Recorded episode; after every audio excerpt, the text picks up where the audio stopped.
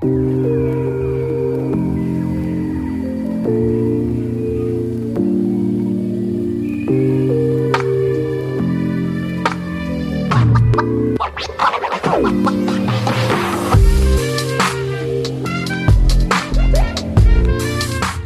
tudo bem? Eu sou a professora Débora Freitas, de Língua Portuguesa, e estou acompanhando você em seus estudos da fase 6, Educação para Jovens e Adultos do Ensino Fundamental. E hoje iremos aprender sobre a língua falada e a língua escrita em registros pessoais, sejam eles virtuais ou não, com diferentes graus de formalidade.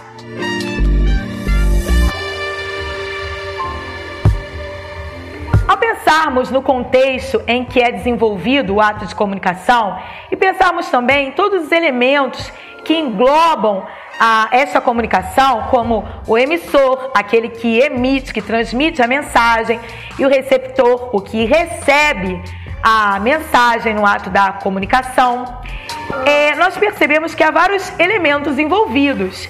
Por exemplo, há variações situacionais que são aquelas em que o mesmo falante ele se posiciona de uma maneira diferente. Quando ele está no ambiente de trabalho, que é um ambiente mais formal, por exemplo, um advogado no tribunal defendendo o réu, ele precisa ter domínio de uma língua mais padronizada, respeitando o lugar que exige a formalidade. Já quando esse mesmo falante está em casa, jantando com a sua esposa, em um ambiente mais descontraído, que é a sua própria casa, e conversando com pessoas do seu círculo social, ele ali pode ficar mais à vontade e pode utilizar uma linguagem mais coloquial. E temos também as variações sociais, que levam em consideração questões como a idade do falante, a escolaridade, o grupo social a que ele pertence. Então, o roqueiro fala, por exemplo, diferentemente do surfista. E por aí vai, dependendo dos anseios, dos interesses do falante. Tudo isso, perceba, vai só mudando a comunicação. Temos as variações históricas. Um falante mais velho, ele possui interesses diferentes do mais jovem e até mesmo as gírias mudam, não é verdade? E temos também as variações regionais, que dizem respeito ao sotaque, às palavras, algumas palavras que se diferenciam de região para região. Dentro do nosso país, do Brasil, tem essas diferenças. E também, se pensarmos que Portugal fala a língua portuguesa, há diferenças também. Como, por exemplo, lá eles utilizam pastilha elástica e aqui chiclete. Lá eles utilizam ascensor, aqui elevador. Lá, telemóvel, aqui celular. Então, diante de todas essas variações que vão só moldando a língua portuguesa, isso é um enriquecimento para a nossa língua, não é um pesar. E precisamos respeitar os diferentes falares. E você sabia que existe também variação entre a língua falada e a língua escrita? Pois é, isso mesmo. A língua falada é uma variante e a língua escrita é outra. Perceba, a língua falada é mais espontânea. E se você falar algo que não gostou, hum, que problema, porque você não tem uma borracha para apagar, não é verdade?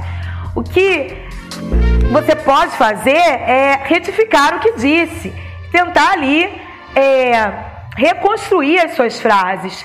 Agora, já a escrita, ela possui um tempo maior de organização do texto, porque você pode reescrever o que, o que colocou no papel, pode utilizar o recurso da borracha, pode reler o seu texto, escrever com outras palavras, enfim. A língua escrita, ela tem a possibilidade de ser mais próxima da norma culta, da língua padrão da escrita. E justamente da escrita, porque ela se desenvolve dentro de um sistema mais disciplinado e rígido, seguindo mais regras de concordância, se uma palavra vai para o plural, há mais a possibilidade de prestarmos atenção quais as outras palavras que devem também migrar para o plural e assim vai.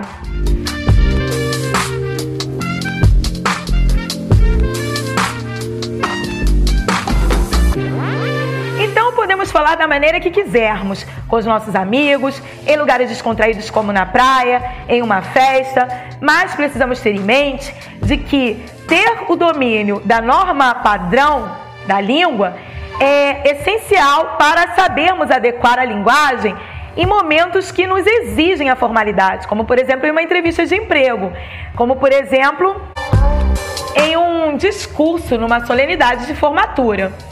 Então, a linguagem, ela obedece a alguns fatores. Esse processo comunicativo, ele é relacionado a alguns fatores, e são eles: a linguagem é representada por todo o sistema de sinais convencionais que permitem a interação entre os seres, fazendo com que a comunicação se efetive de forma plena.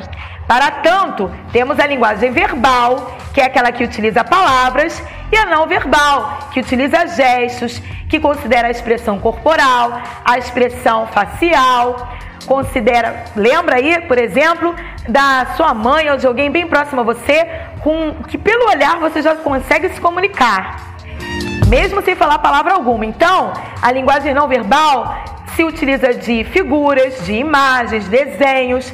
Lembre-se dos sinais de trânsito, das placas.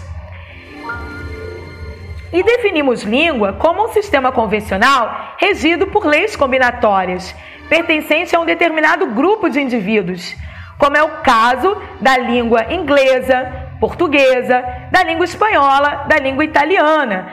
Todos estes é, todos esses idiomas são códigos. Já a fala, mesmo tendo em vista que a língua é concebida como organismo social, restringe-se a uma determinada pessoa de modo individual, com características próprias. Dessa forma, tem-se que o indivíduo munido de todo o seu conhecimento acerca do sistema convencional expressa de modo particular suas ideias e seus sentimentos.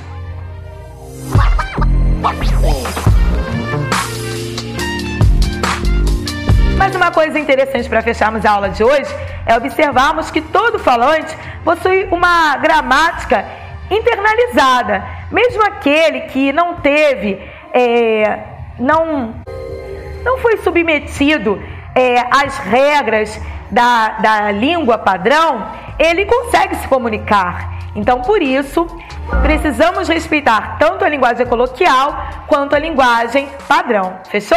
Então, até a próxima aula. what, what?